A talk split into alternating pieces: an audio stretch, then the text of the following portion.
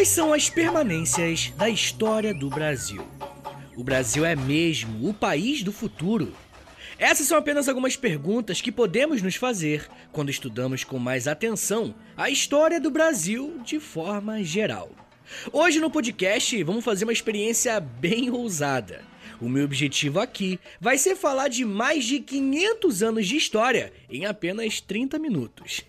e é claro que muita coisa vai ficar de fora, né? Mas esse episódio é feito sob medida para você mandar para aquela pessoa que está se preparando para alguma prova ou simplesmente é bem leiga em relação à história do nosso país. E esse também é um ótimo episódio para você recomendar o História em Meia Hora para alguém, já que a pessoa às vezes não sabe o que ela gosta de história. Isso aqui é um grande apanhado de muitas coisas, beleza? E como esse é um experimento um pouco diferente, eu conto muito com seu feedback lá nos comentários do último post do Instagram do História em Meia Hora, beleza? Me dizendo se gostou desse novo formato ou se eu não deveria mais me aventurar nesse ambiente estranho, beleza? Mas enfim, gente, uma das ferramentas de trabalho que o historiador tem em mãos é o tempo. E eu digo isso porque o historiador tem várias formas de analisar e manipular o tempo. Por exemplo, falar de 500 anos de história em 30 minutos é um exemplo dessa manipulação.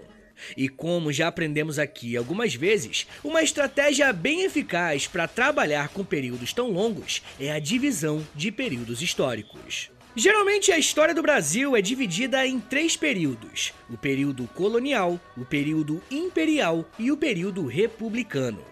Os vestibulares e até os currículos escolares normalmente se organizam dessa forma. Mais recentemente, tem surgido um campo de estudo que quer colocar mais um período nessa conta: o período pré-Cabral, ou como alguns chamam, a pré-história brasileira. Por mais que essa seja uma ideia que ainda está sendo debatida, a gente precisa concordar que antes da chegada de qualquer europeu por aqui, o Brasil, antes do Brasil, já era habitado por milhões de pessoas que viviam nessas terras. A formação dos povos nativos brasileiros é tão diversa que só conseguimos compreender minimamente essa galera através dos seus troncos linguísticos, com destaque para os tupis e os macro-Gs. E eu nem preciso dizer que não só as línguas que eram variadas, como também os costumes, a cultura e a história de cada um desses povos. Era muito comum, inclusive, que diferentes povos tivessem conflitos entre si. E foi nesse contexto de diversidade e fragmentação que no ano de 1500 aconteceu o encontro entre dois mundos, dos portugueses com os nativos americanos. Enquanto os nativos do que hoje chamamos de Brasil viviam suas vidas normalmente, a Europa estava passando por uma onda de transformações que colocaria os dois contextos em rota de colisão. Com a Revolução Marítima, passou a ser possível percorrer grandes distâncias de caravelas. Logo, um dos maiores desejos de muitos reinos europeus era chegar nas Índias de maneira mais rápida possível, para que o comércio fosse expandido. Reis e rainhas financiaram navegadores para descobrirem novas rotas marítimas. E nesse ímpeto, no dia 22 de abril do ano de 1500, o navegador Pedro Álvares Cabral chega em terras brasileiras, entre aspas, mais especificamente no litoral da atual Bahia. Cabral liderava uma frota com 13 navios, e o primeiro contato com os nativos foi com o povo tupiniquim. Inicialmente, esse contato foi bastante pacífico, e registros mostram que tanto portugueses quanto nativos apresentaram as suas caravelas e aldeias uns para os outros. Uma das características dessa relação foi a troca cultural entre ambos os povos, como por exemplo a alimentação. Existe todo um trabalho mostrando como que os conhecimentos indígenas ajudaram os portugueses a prosperarem na questão marítima. Inclusive, eu vou falar um pouco mais sobre esse tema no episódio exclusivo para os apoiadores, beleza? Se você quiser ouvir esse e os outros mais de 90 episódios exclusivos que tem por lá, é só assinar apoia.se barra História em Meia Hora que você vai ter acesso a todos esses episódios e também ajuda o meu trabalho a continuar de pé. Mas enfim, gente, uma coisa que não podemos esquecer é que esse encontro entre culturas também foi um choque religioso. Portugal era um país muito católico e membros da igreja acompanhavam diversas viagens, e essa que aportou no litoral brasileiro não foi diferente. Poucos dias após a chegada dos portugueses aqui no Brasil, mais especificamente no dia 26 de abril, foi realizada uma missa com a participação dos portugueses e com uma audiência de alguns nativos curiosos com aquilo que estava acontecendo. E eu acredito que esse fato é central para conhecermos a história do nosso país, porque, querendo ou não, uma de suas bases está justamente na fé católica e em seguida na mistura no sincretismo com outros tipos de fé. Quando Pedro Álvares Cabral colocou seus pés nesse território, ele reivindicou a posse dessa terra para a coroa portuguesa.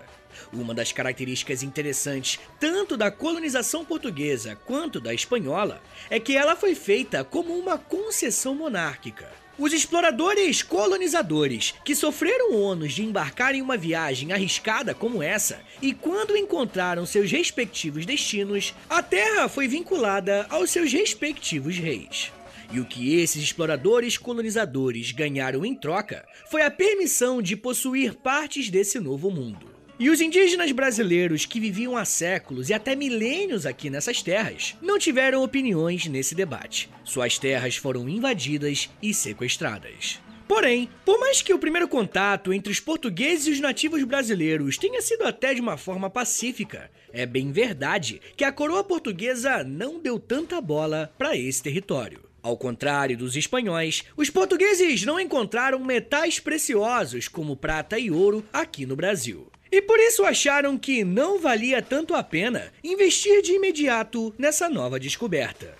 Para vocês terem uma ideia, em 1499, Vasco da Gama tinha retornado a Portugal com as suas embarcações cheias de mercadorias das Índias, e as vendas desses produtos deram um lucro de aproximadamente 6 mil por cento para Portugal. Entretanto, por mais que Portugal tenha passado bastante tempo sem colonizar de fato esse novo território, essa realidade vai mudar com a descoberta de um item valioso e que acabou dando nome para o nosso país: o pau-brasil.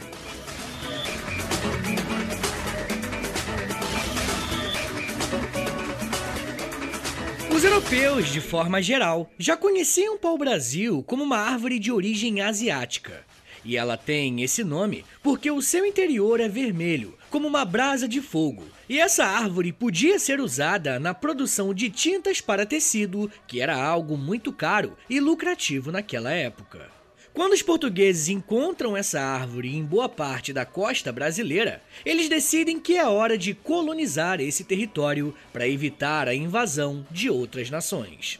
Em dezembro de 1531, o rei português confiou ao fidalgo Martim Afonso de Souza a missão de coordenar a colonização da chamada América Portuguesa, vindo para o Brasil com uma frota de cinco navios, contendo aproximadamente 400 homens, mulheres e crianças. Uma das estratégias adotadas pelo rei Dom João III para povoar o Brasil foi o uso da política de capitanias hereditárias. Entre 1534 e 1536, o rei dividiu o território colonial em 15 faixas de terra proporcionais, para serem entregues a 12 membros da elite portuguesa. Os que receberam essas terras são conhecidos como donatários, e eram essas pessoas que tinham a responsabilidade de fundar vilas, organizar a extração do pau-brasil e coletar os impostos dessa produção. Juridicamente, as terras eram uma concessão do rei a esses donatários. Mas as capitanias hereditárias têm esse nome porque as faixas de terra agora estão vinculadas ao nome de uma determinada família. Sem dúvidas, essa é mais uma fase marcante da nossa história, a distribuição de terras. Como vamos ver ao longo desse episódio, a questão fundiária, ou seja, a questão das terras, é um dos assuntos mais constantes quando falamos de Brasil. Vale reforçar que já havia milhões de pessoas morando nesse território, mas os povos indígenas não acreditavam no conceito de propriedade privada, e por isso foi mais fácil, fácil entre aspas, né, para os portugueses se apossarem dessas terras. Inclusive, a implementação das capitanias hereditárias vai marcar uma mudança significativa na relação com os nativos. Alguns historiadores apontam que até a década de 1530, a convivência entre os nativos e os portugueses era relativamente pacífica. E é claro que já tínhamos a manifestação das primeiras mortes em decorrência das doenças que vieram da Europa. Mas até esse momento, nenhum embate bélico, pelo menos relativamente grande, foi travado.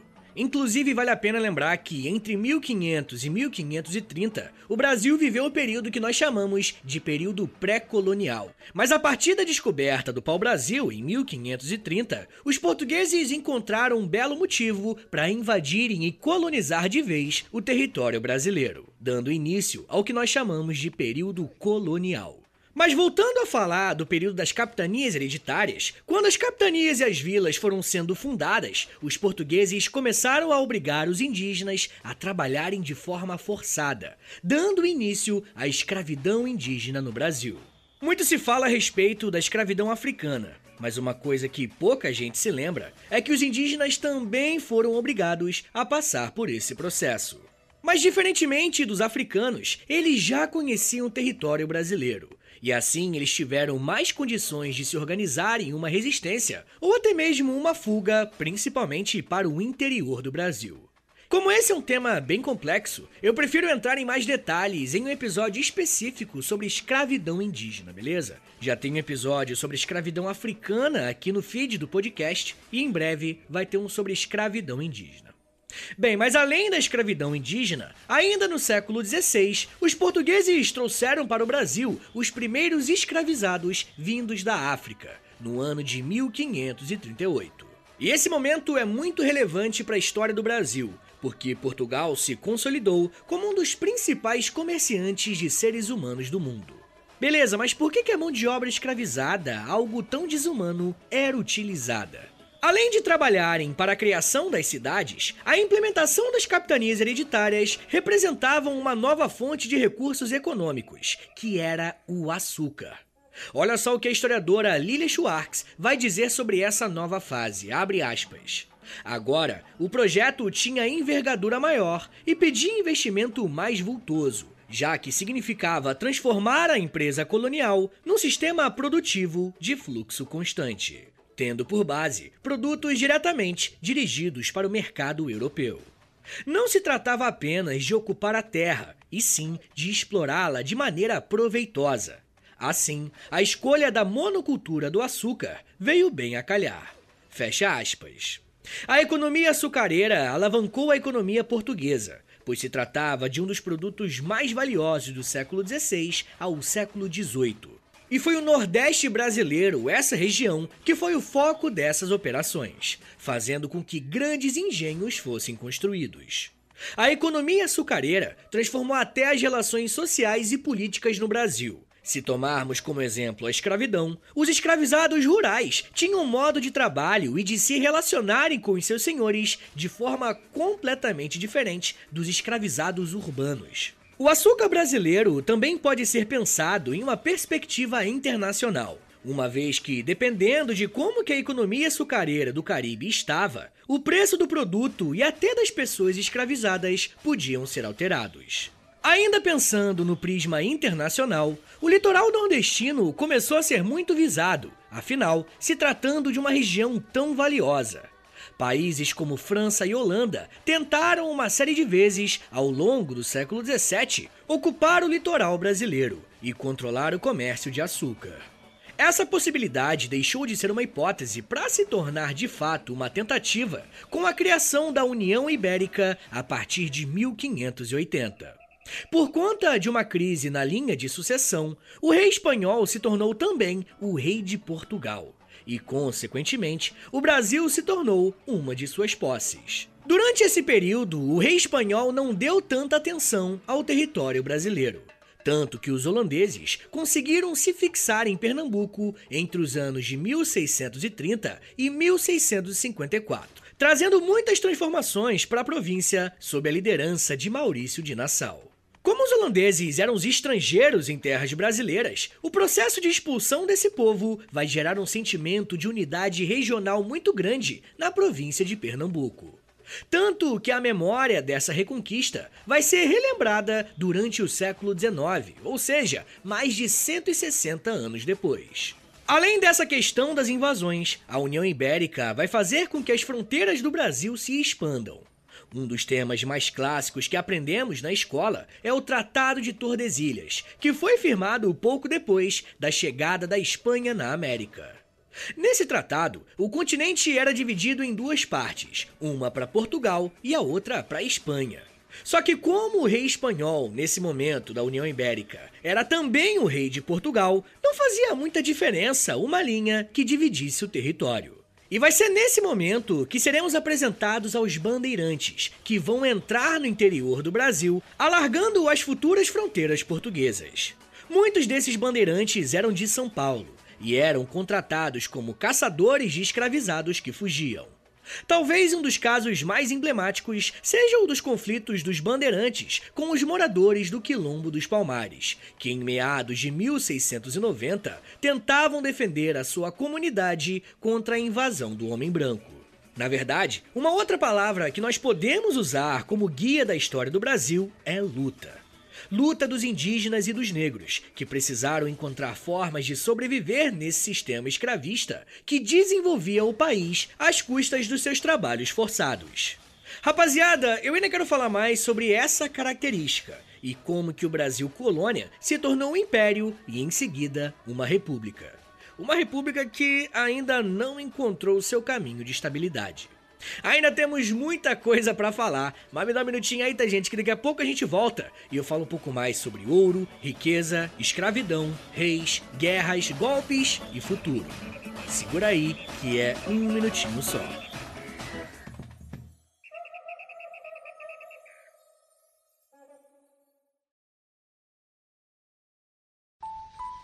Eu sempre sonhei em poder viver de criação e de educação. E graças ao apoio de vocês lá no Apoia-se, isso se tornou realidade. Entre em apoia.se barra História em Meia Hora, que com 10, 20 ou 30 reais por mês, você não só contribui para esse trabalho continuar acontecendo, como também recebe recompensas exclusivas para os apoiadores. Com 10, você tem acesso a um podcast semanal exclusivo eu me aprofundo em um tema de um dos episódios da semana e envio diretamente para o seu e-mail através do Apoia-se. Já tem mais de 70 episódios por lá e você vai receber acesso a todos eles. Além do podcast exclusivo, com 20 reais, você também recebe acesso ao nosso Clube do Livro. Todo mês nós lemos um livro sobre história e conversamos no grupo do Telegram. E depois de 30 dias, fazemos uma call no Zoom para compartilharmos as nossas impressões. E com 30, além das recompensas anteriores, eu te adiciono no meu Amigos Próximos no Instagram, onde publico conteúdos diários com curiosidades históricas, tanto no arroba História em Meia Hora, quanto no arroba Prof. Vitor Soares. E se você tiver alguma dúvida sobre o apoio, é só entrar em contato comigo pelo e-mail historiaemmeiahora.gmail.com apoia.se barra História em Meia Hora. É apoia.se barra História em Meia Hora. Valeu, gente!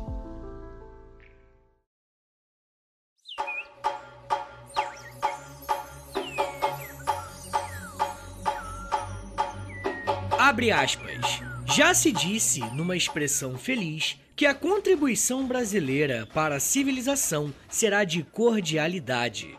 Daremos ao mundo um homem cordial a lhaneza no trato, a hospitalidade e a generosidade, virtudes tão gabadas por estrangeiros que nos visitam, representam com efeito um traço definido do caráter brasileiro, na medida, ao menos, em que permanece ativa e fecunda a influência ancestral dos padrões de convívio humano, informados o meio rural e patriarcal. Fecha aspas. As palavras que você acabou de ouvir fazem parte de um livro chamado Raízes do Brasil, escrito pelo historiador Sérgio Buarque de Holanda. Talvez esse seja um dos textos mais clássicos que falam sobre a identidade do povo brasileiro. Sérgio Buarque tentou colocar nessas palavras qual era a forma que ele interpretava o povo ao qual ele pertencia. Pode parecer algo sem sentido, mas a busca da identidade do que é ser brasileiro vai ser um dos temas mais importantes da modernidade em nosso país. Mas antes de chegar a essa crise identitária, o Brasil encontrou um outro elemento a se orgulhar: o ouro. Se no primeiro momento a colonização espanhola foi considerada de maior sucesso, porque afinal, desde o começo já teve contato com metais preciosos, o mesmo não aconteceu com Portugal. A coroa portuguesa investiu pesado na tentativa de encontrar ouro em terras brasileiras. Desde 1560, paulistas já faziam expedições sem sucesso na busca desse metal precioso. Apesar desses constantes fracassos, iniciativas pipocaram de tempos em tempos na esperança de encontrarem ouro. Porém, a sorte portuguesa mudou no início dos anos de 1700, quando descobriram no sudeste brasileiro uma terra que tinha muito ouro. Essa terra foi chamada de Minas de Ouro e, em seguida, foi batizada como Minas Gerais. Uma das formas de compreendermos a história do Brasil é a partir dos seus ciclos econômicos. Primeiro, o pau-brasil e a instalação de feitorias para proteger essa matéria-prima. Em segundo, a plantação e produção de cana-de-açúcar, principalmente no Nordeste brasileiro. O terceiro item que mudou não só a economia brasileira, como também as relações políticas, foi o ouro. Com a descoberta do ouro, Minas Gerais foi fundada e em torno dela algumas cidades satélites. Pouco a pouco, o ouro mudou o centro político do Brasil. Se durante o século XVII o Nordeste era o carro-chefe no quesito econômico, durante os 700, como é chamado o século XVIII, Minas Gerais começou a liderar essa disputa. E mais uma vez, vamos ver o padrão se repetir. Um determinado produto vai alavancar a economia da colônia e toda a sociedade vai ser impactada com essa mudança. O historiador Antônio Carlos Jucá de Sampaio vai ser muito competente em mostrar como que as pessoas escravizadas foram deslocadas para Minas com o objetivo de continuarem trabalhando de forma forçada, mas agora na extração do ouro. Como as riquezas eram tão grandes, toda a economia local foi impactada. Olha só o que ele falou, abre aspas. E estes preços, tão altos e tão correntes nas minas, foram causa de subirem tantos preços de todas as coisas, como se experimenta nos portos das cidades e vilas do Brasil. Fecha aspas. Eu gosto dessa citação porque ela nos mostra como que o preço de produtos e mercadorias de séculos atrás eram completamente dinâmicos e sofriam diretamente o impacto tanto da economia local quanto do cenário externo. Só tinha um problema. Por mais que o ouro tenha alterado o status financeiro da colônia brasileira em vários sentidos, estamos falando de um item que não é renovável. Ou seja, quanto mais ouro você extrai, menos ouro tem disponível para extração. As últimas três décadas do século XVIII vão ser marcadas pela diminuição drástica da produção do ouro no Brasil. E qual vai ser a interpretação da coroa brasileira que está havendo um contrabando e roubo desse ouro? O governo vai financiar uma série de devassas, que são investigações, para apurar o que está acontecendo com ouro em Minas Gerais. Até que um imposto chamado derrama vai ser aplicado. Ele vai colocando uma cota mínima de envio para Portugal, e se esse valor de extração não for cumprido, a dívida será rateada entre os fazendeiros locais. E obviamente essa era a receita para o caos uma vez que, mesmo havendo um roubo aqui ou ali, as taxas na produção do ouro tinham caído porque o minério estava simplesmente em fase de extinção. Vai ser nesse contexto de crise que vai estourar a Inconfidência Mineira, um dos principais levantes contra a administração de Portugal aqui no Brasil. A Inconfidência Mineira aconteceu entre os anos de 1789 e 1792 e tem como inspiração princípios iluministas que vêm da Europa. Mais uma vez, nós vemos um evento interno sendo impactado pelo que está acontecendo fora do país. Vocês percebem como que é importante compreender como que os dois cenários acontecem em paralelo Podemos usar essa mesma régua para estudarmos uma das principais transformações na história do Brasil. No início do século XIX, Napoleão estava tocando terror em toda a Europa. E com o seu ímpeto imperialista, tentava a todo custo sufocar o Reino Unido. E quem acabou ficando sem saída nessa relação foi Portugal, que tinha uma ótima parceria com os britânicos.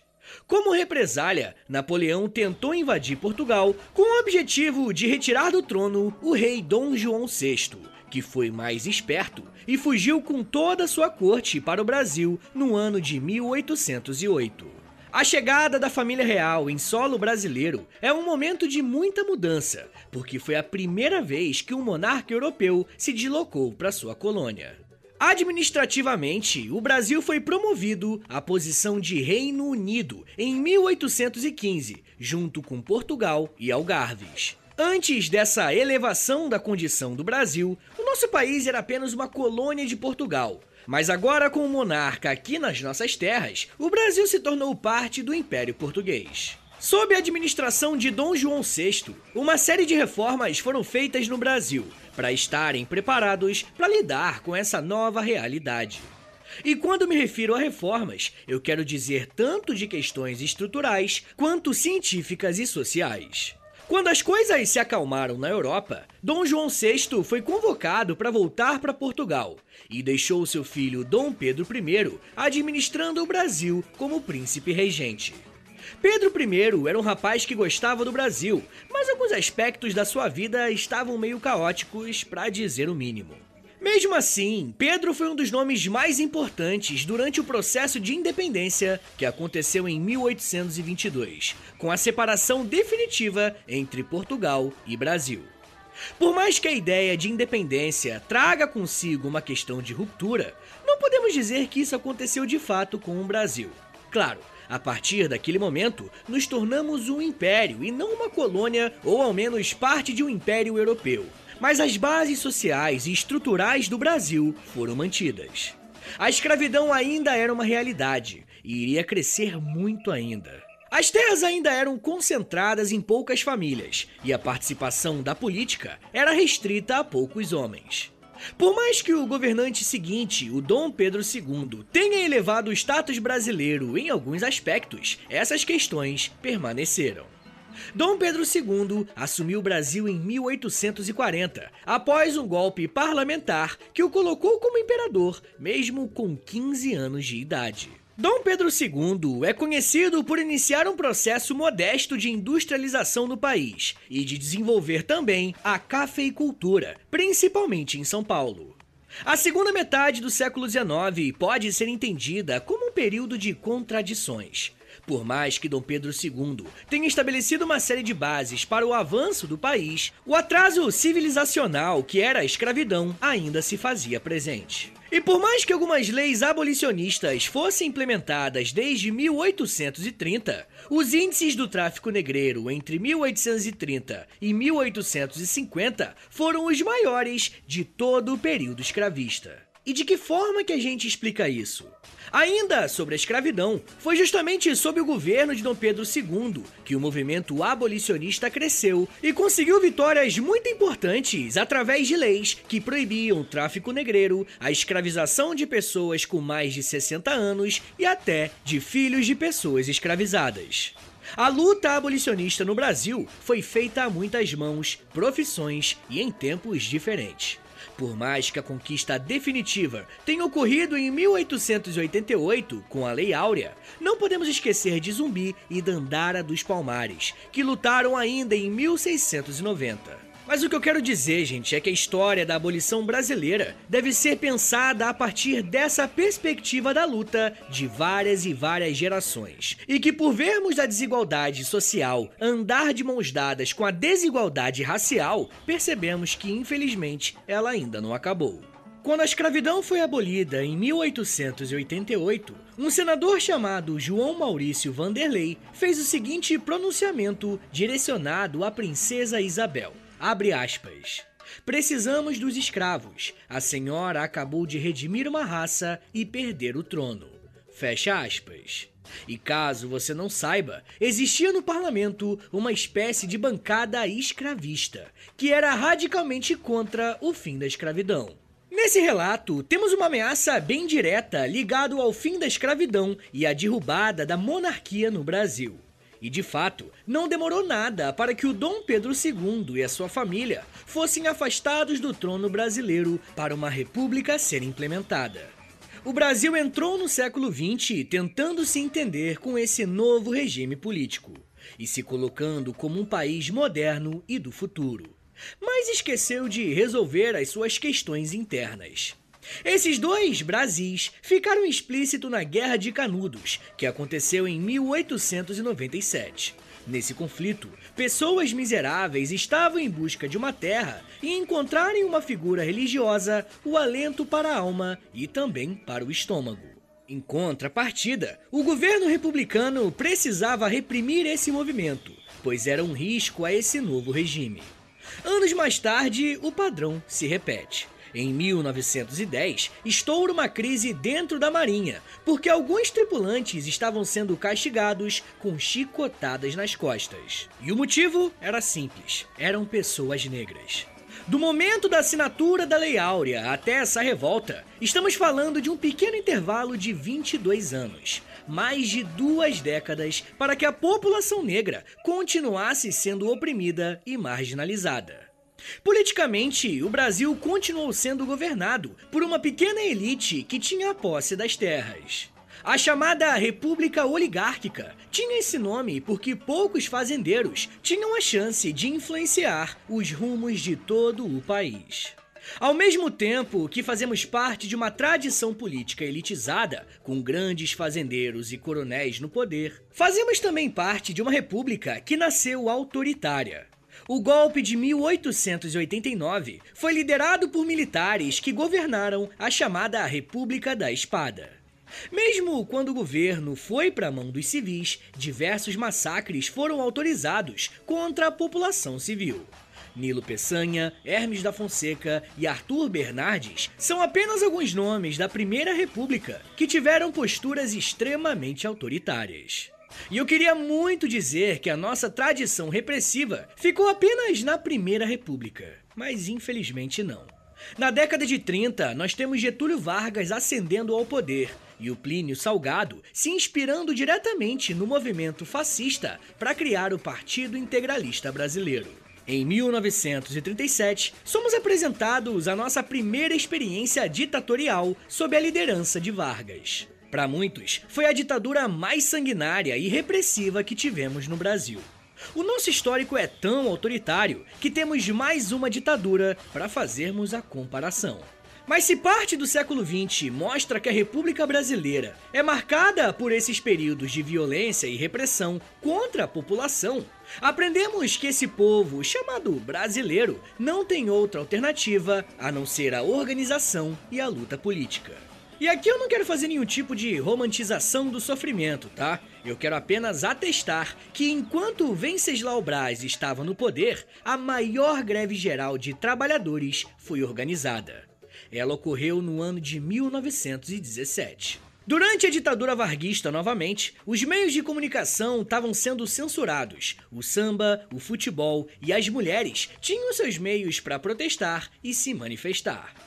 Enquanto ditadores militares implementaram o AI-1, o AI-2, o AI-3, o AI-4 e principalmente o AI-5, tínhamos uma classe artística e estudantil muito combativa, que usava a arte e a cultura para denunciar os retrocessos desses períodos. Tudo isso é importante porque no fim do século XX, o Brasil é marcado pela redemocratização, e com ela, milhões de pessoas puderam pela primeira vez escolher os seus representantes. E com isso, eu acredito que se inaugura na história do Brasil um processo pela busca de uma cidadania plena. Mulheres, negros, periféricos, a comunidade LGBTQIA, e pobres têm lutado para ter mais espaço na sociedade, que desde a sua fundação é hierarquizada, extremamente desigual e que se recusa a olhar para o próprio passado, mantendo assim feridas profundas que estão abertas até hoje. Muito se pergunta se o Brasil pode ser o país do futuro. E para falar a verdade, eu acho que a gente tem que primeiro resolver coisas que ainda estão no nosso passado, para aí sim depois construirmos um futuro melhor. E olha, muitas soluções poderiam ser dadas, mas isso já é um papo para uma outra meia hora.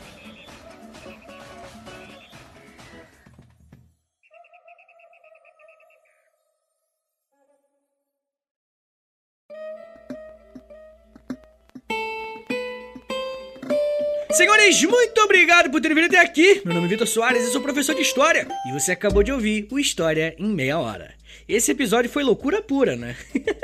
Vocês perceberam que muita coisa, claro, ficou de fora. Eu avisei no começo e tô relembrando aqui no final. Mas não tinha que fazer, né, gente? É meia horinha só para falar de toda a história do Brasil. Se vocês gostaram desse formato, me dá o feedback, tá, gente? Manda um e-mail para mim, deixa um comentário no Instagram, entre em contato comigo de alguma forma, que eu agradeço bastante esse feedback, tá bom? Mas não se esqueça, gente, por favor, compartilhe esse episódio, posta lá nos stories do Instagram e aí me marca no arroba História Meia Hora. Ou você pode também postar no Twitter e aí me marca no arroba H30podcast, beleza? Rapaziada, a melhor forma de você ajudar esse podcast a continuar de pé é assinando o nosso Apoia-se, tá bom? Não se esqueça, é apoia.se barra História em Meia Hora, que aí você tem acesso a quase 90 episódios exclusivos para os apoiadores, estão tudo lá no Apoia-se, tem Clube do Livro, tem conteúdo diário no Instagram, tem muita coisa. Assina lá se você quiser e puder me ajudar, beleza? Ou se você quer só o conteúdo também, tá bom?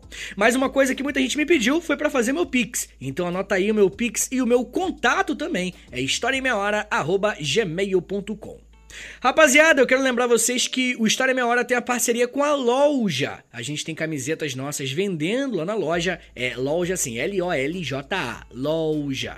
Entra no site deles, loja.com.br, e aí digita História Meia Hora, que você vai ver a nossa lojinha bonitinha, com camisetas e, e moletom e blusão, tem um monte de coisa. Tudo coisa nossa, original do História Meia Hora, tá bom? Mas uma coisa que eu vou pedir, isso não custa nada. É, vou te pedir para colocar cinco estrelinhas aí no Spotify, avaliar o nosso podcast com cinco estrelinhas, clicar em seguir e também clicar no sininho, beleza? O sininho vai te mandar uma notificação quando tiver um episódio novo no História em Meia Hora.